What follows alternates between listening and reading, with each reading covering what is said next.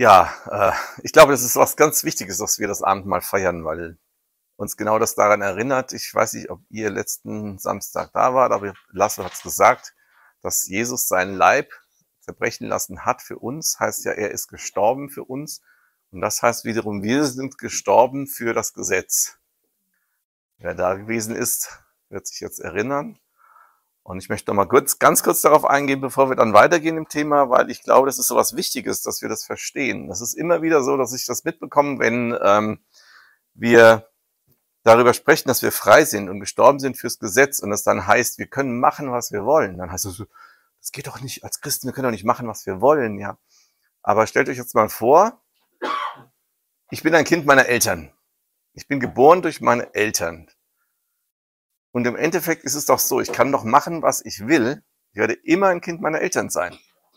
Ich kann meine Eltern beleidigen, ich kann sie ärgern, ich kann nicht auf sie hören, ich kann wegrennen. Ich bin trotzdem ein Kind meiner Eltern.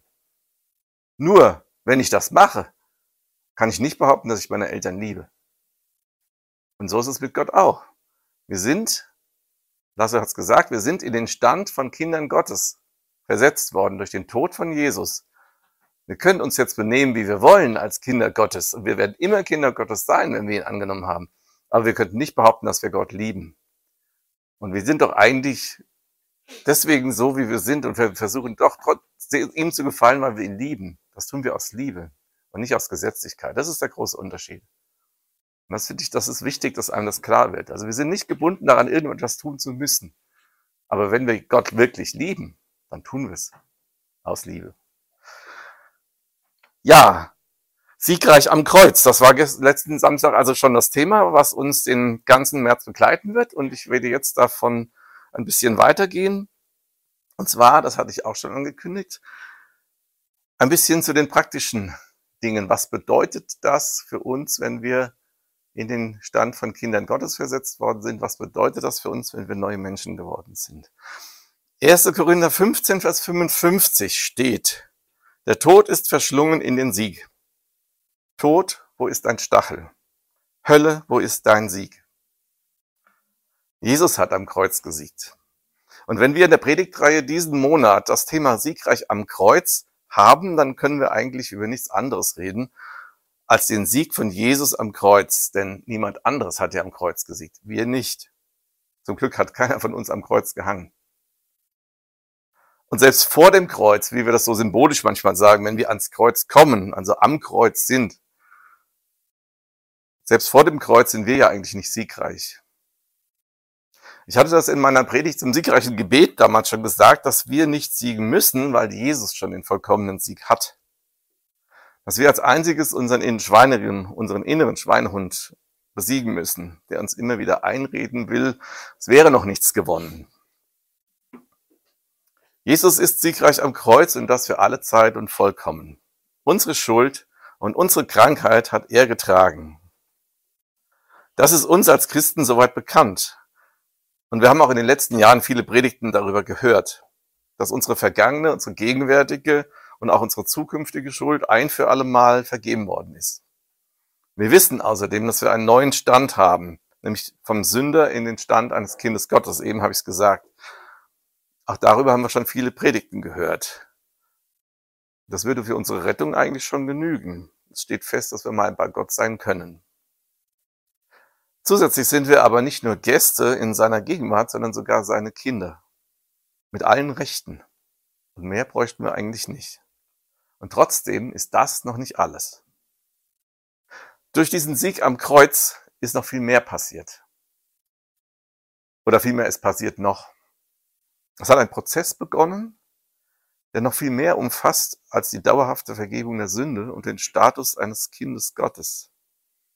Paulus spricht davon in 2. Korinther 5, Vers 17. Gehört also jemand zu Christus, dann ist er ein neuer Mensch. Was vorher war, ist vergangen. Etwas völlig Neues hat begonnen. Was bedeutet das? Wir sind nicht nur in den Stand von Kindern Gottes versetzt worden, sondern unser ganzes Wesen verändert sich. Egal, was dich bisher geprägt hat. Egal, was du erlebt hast. Egal, was du geerbt hast. Das alles spielt keine Rolle mehr, weil du ein völlig neuer Mensch geworden bist. Es gibt also nichts, was aus deinem bisherigen Leben noch mitzuschleppen wäre. Du kannst nicht sagen, ich bin aber so oder so. Es gibt keinen Grund mehr zu sagen, das ist halt meine Art. Das ist es eben nicht. Du hast eine neue Art, du bist jemand anders. Ich frage mich manchmal, warum uns das so selten einfällt. Warum glauben wir, es würde zu uns gehören, sich so zu verhalten, wie wir das immer schon getan haben? Und da fällt mir die Formulierung auf, die Paulus hier gebraucht. Was vorher war, ist vergangen. Das heißt, das ist abgeschlossen. Unser alter Mensch ist vergangen und das Thema hat sich erledigt. Darüber brauchen wir uns keine Gedanken mehr zu machen. Es stellt sich nicht die Frage, wie wir mit unseren alten Verhalten umgehen, wie wir das verändern könnten und wie wir das unter die Füße bekommen. Das ist erledigt. Wir brauchen nicht krampfhaft versuchen, anders zu sein. Wir sind schon anders. Aber der zweite Teil der Formulierung lautet, etwas völlig Neues hat begonnen. Das heißt, hier ist eine Entwicklung im Gang. Es ist ein Prozess. Wir sind zu Beginn unseres neuen Lebens als Christ quasi ein Baby. Das heißt, zu Beginn beherrschen wir halt noch nicht alle Fähigkeiten unseres neuen Wesens, so wie es ein Erwachsener kann. Das macht aber gar nichts. Schlimm ist es nur, wenn wir nach 30 Jahren Christsein immer noch Baby sind. Dann ist irgendwas in unserer Entwicklung schiefgelaufen. Wenn ein Baby sich nicht richtig entwickelt, dann liegt das daran, dass ihm die Zufuhr von bestimmten Dingen fehlt die für seine Entwicklung nötig sind. Das kann körperliche Nahrung sein, das kann aber auch geistliche Nahrung sein, zum Beispiel in Form von Zuwendung oder von Anreizen. Und genauso ist das bei uns Christen. Wenn wir uns nicht richtig ernähren, dann entwickeln wir uns nicht weiter. Wenn uns der Kontakt zur Nahrungsquelle fehlt, dann bleiben wir Baby. Und diese Nahrungsquelle besteht aus drei Dingen. Zum einen ist es das Wort Gottes. Für unsere geistliche Ernährung brauchen wir es, regelmäßig Gottes Wort zu lesen und zu hören. Denn wer kann sich schon die ganze Bibel merken? Und müssen wir immer wieder, wir müssen immer wieder reinschauen. Und wir werden immer wieder Neues darin entdecken, was uns aufbaut. Mir geht das schon seit 46 Jahren so, seit ich Christ bin. Zum anderen ist es der direkte Kontakt zu Gott. Niemals können wir Gott besser kennenlernen, als indem wir direkt mit ihm Kontakt haben. Und das geschieht einerseits durch unser Gebet, also dadurch, dass wir zu ihm sprechen. Andererseits aber auch durch die Stille, indem wir es zulassen, dass er auch zu uns spricht. Wir sollten uns täglich nicht nur die Zeit geben, Gott unsere Anliegen vorzutragen, sondern auch die Zeit, seine Antworten zu hören. Manchmal braucht man dazu Stille. Alles, was um uns herum passiert, lenkt uns schnell ab. Für mich ist es eine gute Gelegenheit, Gott anzuhören, wenn ich morgens mit dem Hund eine Runde über die Felder gehe. Da ist es im Moment noch dunkel, da sehe ich kaum was, weil ich auch keine Taschenlampe mitnehme. Da ist es einfach still. Niemand anders ist unterwegs. Ich kann vor mich hinlaufen und die Gedanken freilassen. Nichts lenkt mich ab. Dann bitte ich Gott, zu mir zu sprechen und mir die richtigen Gedanken zu geben, die ich brauche. Dann lasse ich einfach mal die Seele baumeln, wie man das so schön nennt, und genieß die Zeit mit Gott. Ich muss dann keine tollen Visionen haben oder irgendwelche Eindrücke oder gute Gedanken bekommen. Ich weiß einfach, dass Gott da ist und mit mir Gemeinschaft hat. Das reicht oft schon. Und manchmal kommen mir tatsächlich richtig gute Gedanken dabei. Die dritte Nahrungsquelle ist unser geistiges Wachstum und, und zwar in der Gemeinschaft. Wir brauchen die Gemeinschaft. Wir Menschen sind geschaffen zur Gemeinschaft. Das haben wir in der Predigt von Cyril schon gehört am 11. Februar. Verlasst nicht die Versammlung. Das ist tatsächlich eine wichtige Ermahnung, gerade heute, wo wir im Internet eigentlich alles zu bekommen scheinen, was wir uns wünschen. Es gibt ganz sicher viele gute Predigten im Internet.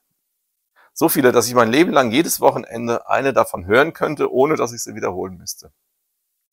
Es gibt auch sicher viel besseren Lobpreis, als ich ihn jemals machen könnte. Ich kann mir ein ganzes Top-Gottesdienstprogramm zusammenstellen. Aber eins kann ich nicht. Gemeinschaft mit anderen Menschen haben. Und nochmal, wir sind so gemacht, dass wir Gemeinschaft brauchen. Ohne Gemeinschaft verkümmern wir. Wir vereinsamen nicht nur, wir verkümmern einfach geistig und vor allem geistlich. Wir werden einseitig, weil wir uns nicht an anderen orientieren oder durch andere korrigieren lassen. Wir werden starrsinnig, weil wir keine andere Meinung oder Sichtweise mehr kennenlernen. Wir werden unflexibel, weil wir es nicht mehr nötig haben, uns mit anderen abzustimmen und aneinander anzupassen. Wir werden schwach, weil wir nicht mehr trainieren, unsere Fähigkeiten einzusetzen. Und am Ende sterben wir ab wie eine Pflanze ohne Nährboden. Jetzt sind wir also ein neuer Mensch durch den Sieg von Jesus am Kreuz völlig neu geboren, ohne irgendwas von dem, was uns vorher gebremst oder belastet hat. Diese Entwicklung hat begonnen.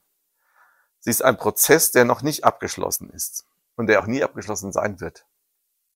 Wir werden uns ständig weiterentwickeln bis zu unserem Tod.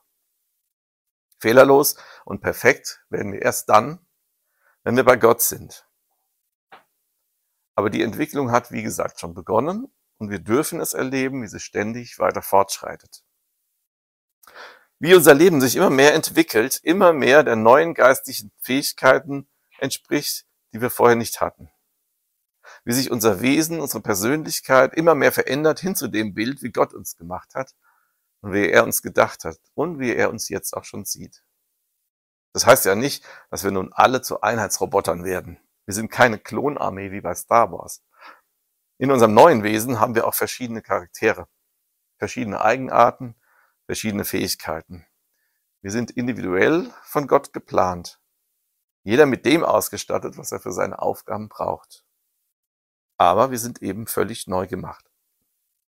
Und damit hat der Sieg von Jesus am Kreuz für uns ganz praktische Auswirkungen. Es ist nicht nur eine geistige Geschichte, die irgendwo in der unsichtbaren Welt stattfindet. Die Sündenvergebung, die passiert in der unsichtbaren Welt. Dass Gott uns nun durch die Brille von Jesus anschaut und uns rein und sündenfrei sieht, das glauben wir zwar und das haben wir hoffentlich für uns auch angenommen, aber das sehen wir ja nicht. Auch, dass wir in den Stand von Kindern Gottes versetzt worden sind, müssen wir im Glauben annehmen. Wir sehen das nicht. Wir laufen ja nicht tatsächlich mit einer Krone auf dem Kopf rum. Jedenfalls nicht in der sichtbaren Welt. Aber der neue Mensch, der wir geworden sind, der zeigt sich in der sichtbaren Welt. Das zeigt sich an zwei Sachen. Zum einen hat Jesus unsere Krankheit getragen. Ja, es gibt auch heute noch Wunderheilungen. Ich habe selbst welche erlebt. Ich kann das bezeugen. Wir können natürlich tatsächlich sichtbar Heilung erleben, auch und gerade dann, wenn sie unmöglich scheint. Ich weiß, dass das ein schwieriges Thema ist, eine der größten Herausforderungen im Christsein und ein Thema für viele Predigten. Der Widerspruch zwischen der Tatsache und den vielen Kranken, die wir haben. Heute werden wir diesen Part unseres neuen Menschseins aber nicht anschauen, sondern einen anderen. Es geht darum, was sich in unserem Verhalten ändert. Ein neuer Mensch hat begonnen. Das heißt, unser Verhalten hängt nicht mehr ab von dem, was wir bisher als Prägung erlebt haben, sondern davon, wie wir ab jetzt geprägt werden und aufwachsen. Dazu ein paar praktische Beispiele. Jesus Sieg am Kreuz ist ein Sieg über unseren Ärger, den Zorn, die Wut oder den Hass.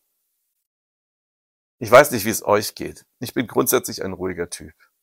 Aber es gibt Situationen, in denen kann ich mich schon tierisch aufregen. Wenn mir jemand die Vorfahrt nimmt zum Beispiel. Oder manchmal bei irgendwelchen eigentlich nicht wichtigen Kleinigkeiten. Dann ärgere ich mich viel mehr, als ich eigentlich müsste. Oder als es die Sache wert ist. Und vielleicht geht's dir auch so. Vielleicht ist es sogar noch schlimmer. Vielleicht bist du richtig jähzornig. Jähzorn kann fürchterlich sein. Er kann Beziehungen zerstören und Menschen verschrecken und unglücklich machen. Vielleicht bist du so und leidest sogar darunter, weil du merkst, dass du mit einem Jähzorn Menschen verletzt hast. Oder es sind sogar schon Beziehungen deswegen zerbrochen. Vielleicht bist du auch selbst verletzt worden. Deine Verletzungen sind so tief, dass du Wut empfindest auf den, der dich verletzt hat. Der vielleicht sogar dein Leben ein Stück zerstört hat. Im schlimmsten Fall hat sich die Wut sogar zu Hass entwickelt. Wenn Wut jahrelang unterdrückt wird, verhärtet sie das Herz und sie wird zu Hass. Und eine Versöhnung scheint dann nicht möglich. Die gute Nachricht ist aber, du bist ein neuer Mensch. Du bist nicht gebunden daran, was du erlebt hast. Auch nicht daran, was du geerbt hast. Du bist nicht mehr in dem Zwang, jähzornig zu reagieren. Du musst niemanden mehr mit plötzlichen Wutausbrüchen verletzen. Dein alter Mensch war jähzornig. Der neue ist geduldig und verständnisvoll. Das bist du jetzt. Und deine Verletzungen sind geheilt. Wir sind geheilt, das habe ich eben schon gesagt. Wir sind auch seelisch geheilt. Verletzungen aus der Vergangenheit sind verschwunden. Wenn du tief verletzt worden bist, dann ist es vielleicht ein langer Prozess, bis zu dem, bis zu dem, der an dir schuldig geworden ist, wirklich vergeben kannst. Überfordere dich nicht damit. Überfordere dich nicht damit zu glauben, das müsste jetzt und sofort geschehen. Wahrscheinlich braucht es dann eine gute seelsorgerliche Begleitung, aber es ist möglich. Und im Endeffekt entlastet es vor allem dich selbst, wenn du loslassen kannst. Der Sieg am Kreuz ist ein Sieg über Trauer, Leid, Schmerz und Enttäuschung. Traurig sein hat gute Gründe. Es gibt viele Dinge, wegen denen wir traurig sind. Und traurig sein ist auch nicht verboten. Wir müssen nicht permanent die Frohnaturen sein. Mir ist es immer unheimlich, wenn ich in eine Gemeinde komme, in der alle Menschen immer nur fröhlich und gut gelaunt durch die Gegend laufen, pausenlos Halleluja rufen und immer nur Hochstimmung produzieren wollen. Ich überzeichne das natürlich ein bisschen, aber ihr kennt das sicher auch. Man kommt in den Gottesdienst, ist vielleicht ein bisschen müde oder genervt, vielleicht auch traurig und dann kommt einem der liebe Bruder oder die liebe Schwester entgegen, wirft sich einem um den Hals und begrüßt einen ausgelassen, sprüht geradezu vor Fröhlichkeit und Lebensfreude. Manchmal ist mir das zu viel. Komisch wird's vor allem dann, wenn die Gesichter sich erst an der Schwelle zum Gottesdienstraum von der grauen Alltagsmiene zum überschwänglichen Sonntagsgrinsen verwandeln. Nein, Trauer darf sein. Auch Jesus hat getrauert und geweint. Aber Trauer ist nichts Beständiges. Trauer darf auch vergehen. Und Trauer hat vor allem niemals die Alleinherrschaft in unserem Leben. Die Frage ist, ob wir von Trauer uns bestimmen lassen und alles nur noch mühsam, traurig, frustriert und aussichtslos erscheinen muss, oder ob es nicht bei aller Trauer, bei aller berechtigten Trauer, immer auch einen Grund zur Freude und zum Danken und Loben gibt. Und den gibt es. Wir sind doch gerettet. Wir haben doch eine Aussicht auf ein perfektes, vollendetes Leben. Und nicht nur das, das findet irgendwann in der Zukunft statt. Aber wir haben heute schon einen Gott, der mitfühlt, der für uns da ist, der uns tröstet, der unsere Hilfe und Unterstützung schickt, der uns begleitet, der uns schützt, der uns Recht verschafft, der sich für uns interessiert, der alles für uns bereithält, was wir momentan gerade brauchen und der sowohl unsere Trauer mit uns teilt, als uns auch immer wieder Anlass zur Freude schenkt, in großen und manchmal auch in kleinen Dingen. Ja, du hast Schmerzen. Du hast Verletzungen. Jeder Mensch hat es. Wer mit anderen Menschen zu tun hat, kommt gar nicht darum herum, verletzt zu werden und Schmerzen zu haben. Du hast vielleicht sogar sehr große Schmerzen, weil du eine sehr große Enttäuschung erlebt hast oder einen sehr großen Verlust. Gott kennt das. Kann ein Schmerz größer sein als der, dass sich die engsten Freunde und die Familie in der Situation größter Not und Bedrängnis von dir abwenden und dich im Stich lassen? Kann ein Schmerz größer sein als der, dass dich Menschen missbrauchen und sich obendrein noch über dich lustig machen? Jesus hat genau das alles erlebt. Er kennt das.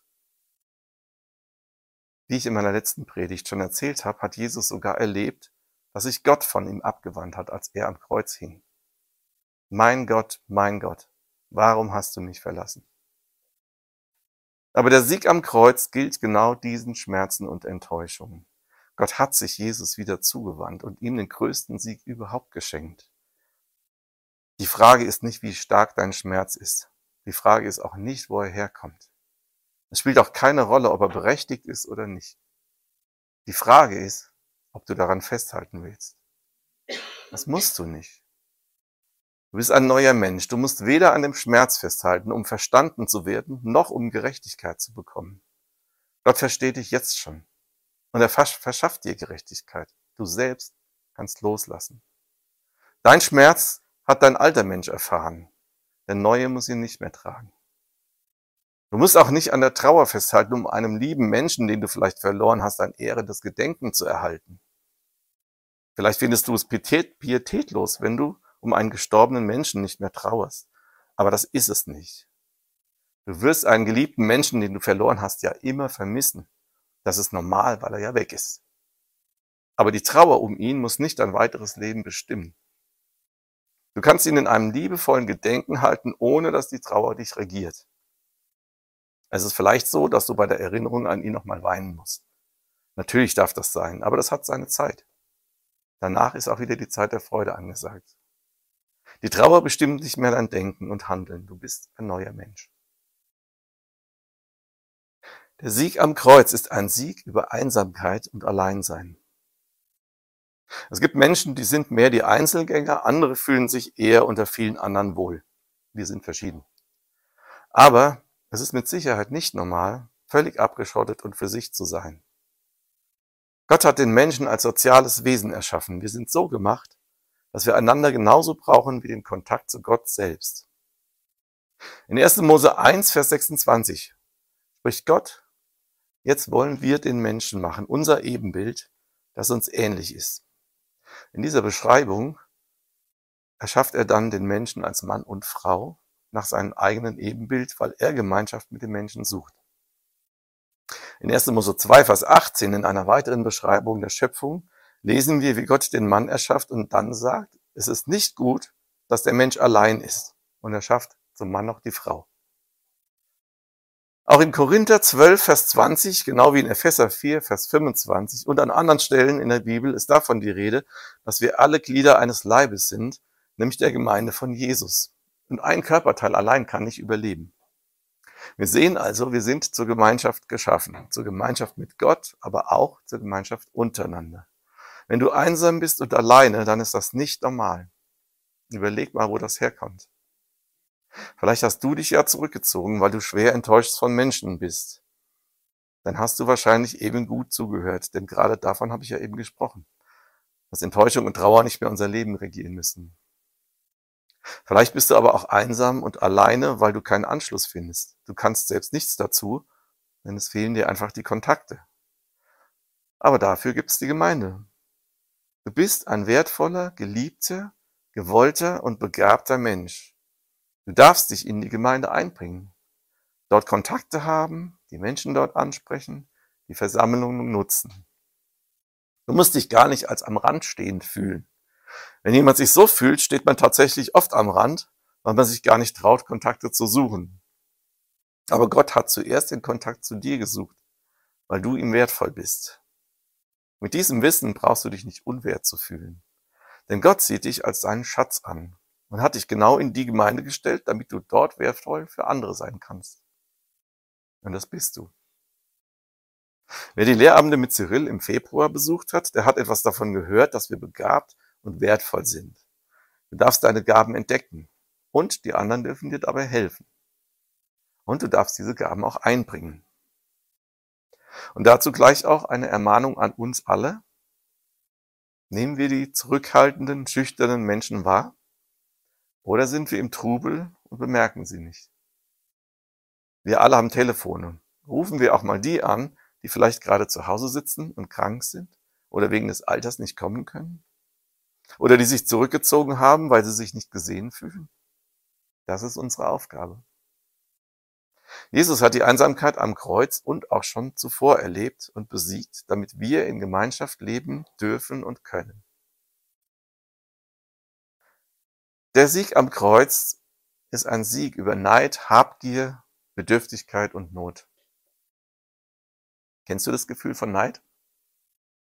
Ich würde von mir behaupten, dass ich ganz und gar nicht neidisch bin, aber trotzdem gibt es Situationen, wo ich schon ein bisschen bin. Grundsätzlich bin ich völlig zufrieden mit dem, was ich habe.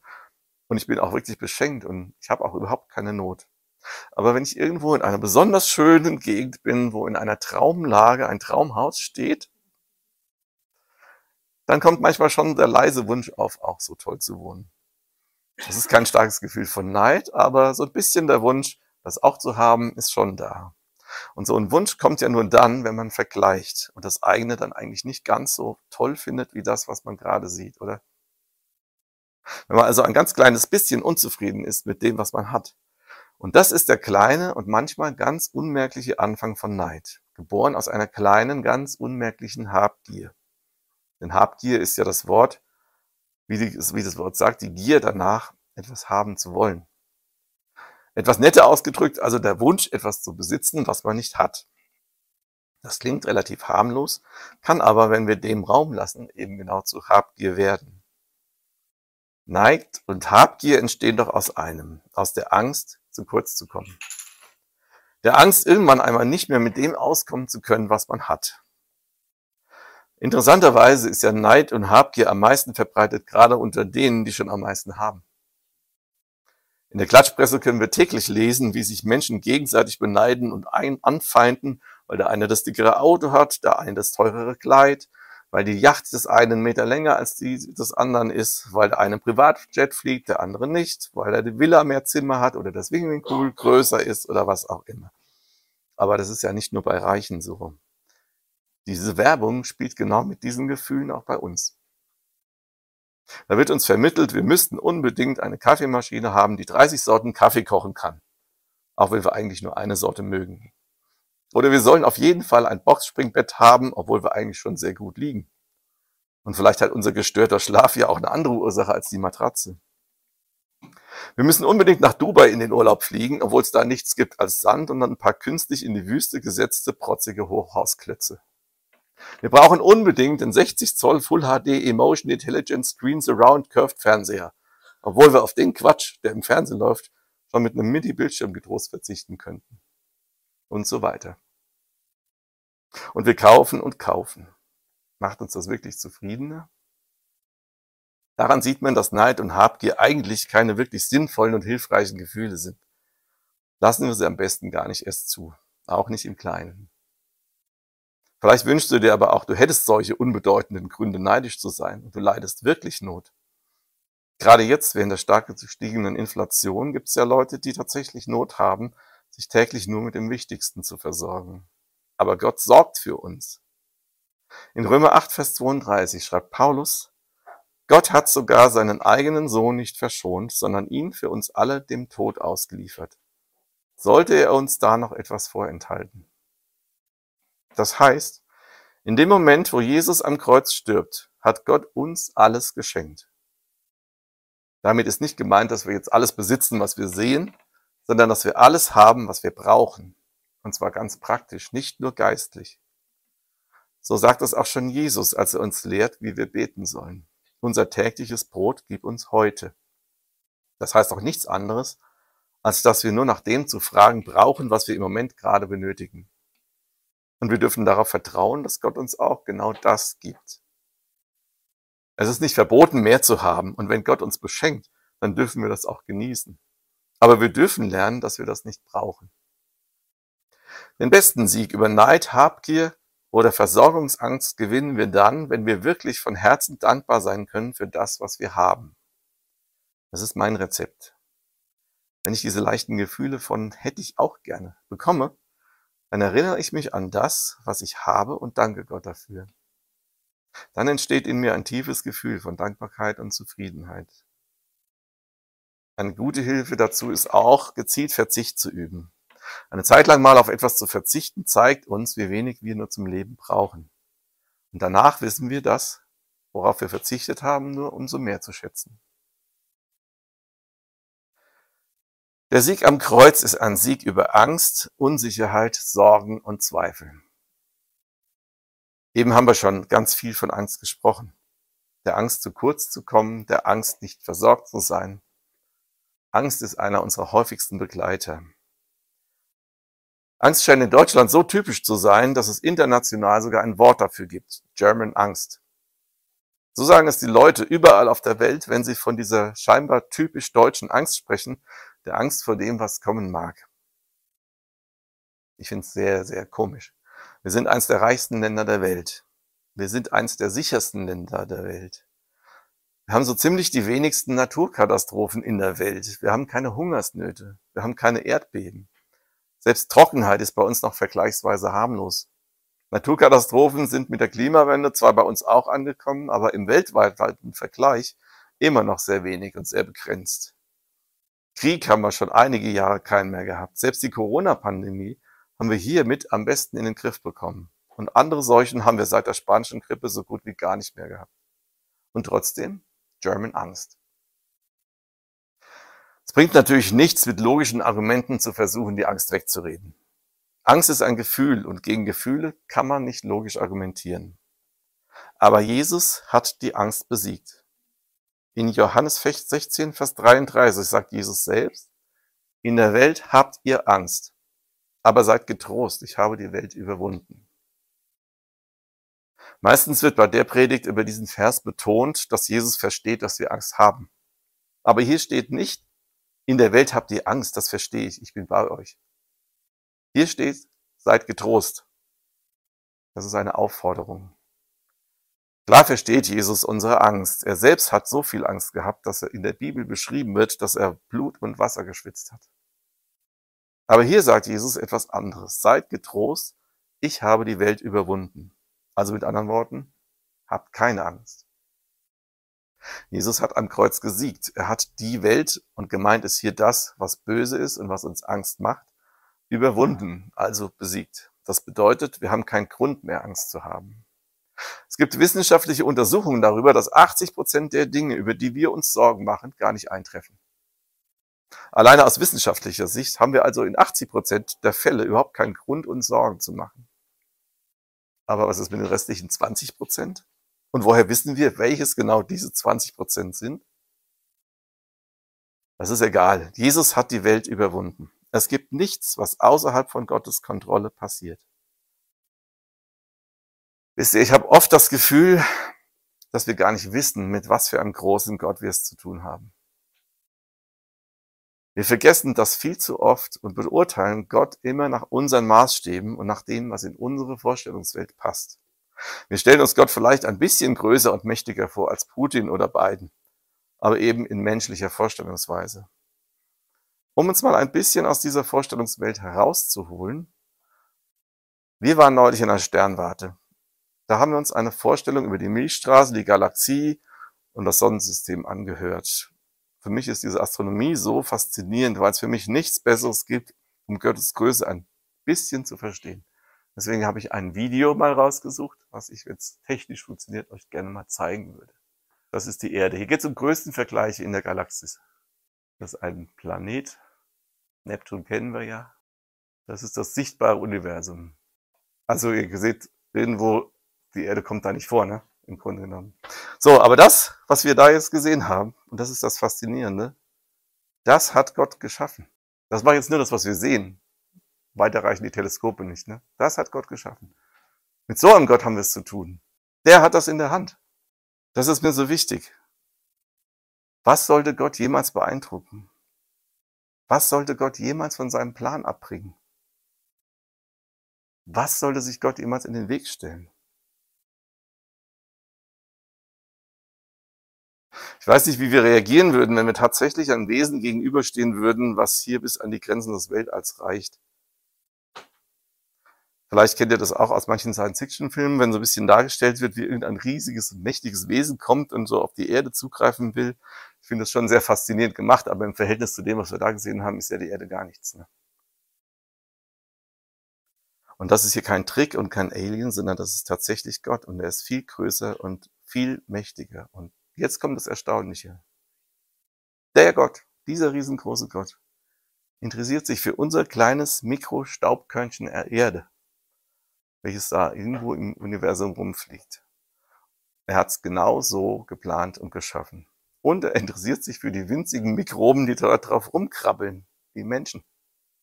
Er hat sie selbst erschaffen und er liebt sie wie nichts anderes in diesem Universum. Also vor was sollten wir Angst haben? Warum machen wir uns Sorgen? Warum trauen wir ihm nicht zu, dass er die totale Kontrolle hat? Jesus hat die Welt überwunden. Der Sieg am Kreuz ist auch ein Sieg über Geltungssucht, Rechthaberei und Starrsinn. Geltungssucht, Rechthaberei und Starrsinn, das klingt nicht gerade nach Eigenschaften, wie sie bei uns Christen zu finden sind. Die hat bestimmt nur die böse Welt da draußen. Aber leider muss ich die Illusion zerstören. Ich habe viele Gemeinden kennengelernt und bin schon viele Jahre in verschiedenen Leitungsfunktionen in verschiedenen Bereichen und Gemeinden tätig. Und nichts hat in den Gemeinden für mehr Streit, Spaltung und Verletzungen gesorgt als genau die drei Geltungssucht, Rechthaberei und Starrsinn. Ich bin erschrocken darüber, was passiert, wenn man lieben Geschwistern ihr Baby wegnimmt. Damit meine ich die Aufgabe, die sie wahrnehmen und über diese sich definieren. Über diese sich wichtig fühlen, wegen der sie glauben, etwas wert zu sein oder etwas zu gelten. Dann erkennst du die lieben Geschwister auf einmal nicht wieder. Oder versucht mal mit lieben Geschwistern über ein Thema zu sprechen, wenn sie unbedingt Recht haben wollen, wenn sie sich nur wertvoll fühlen, wenn sie die richtige Meinung oder die richtige Entscheidung haben. Wehe, wenn du ihnen dann nicht Recht gibst. Versuch mal, geliebte Traditionen aufzubrechen. Es ist schockierend, wie unflexibel die lieben Geschwister sind, wenn es darum geht, aus dem bequemen Sessel rauszukommen, die geliebten Traditionen zu lassen und sich auf ungewohntes Neuland zu begeben. Nicht nur unflexibel, es wird mit allen zur Verfügung stehenden Mitteln dagegen gekämpft. Das geht bis zur üblen Nachrede und dem Verbreiten von Lügen. Aber ich will nicht mit dem Finger auf andere zeigen. Ich will mich selbstkritisch hinterfragen. Gibt es Dinge, die ich nur tue, weil ich mich darüber wertvoll fühle? Weil ich mein Ego darüber definiere? Muss ich immer Recht haben, weil ich mich unterlegen fühle, wenn ich meine Meinung ändern muss? Kratzt es an meinem Ego, wenn ich mal was nicht weiß?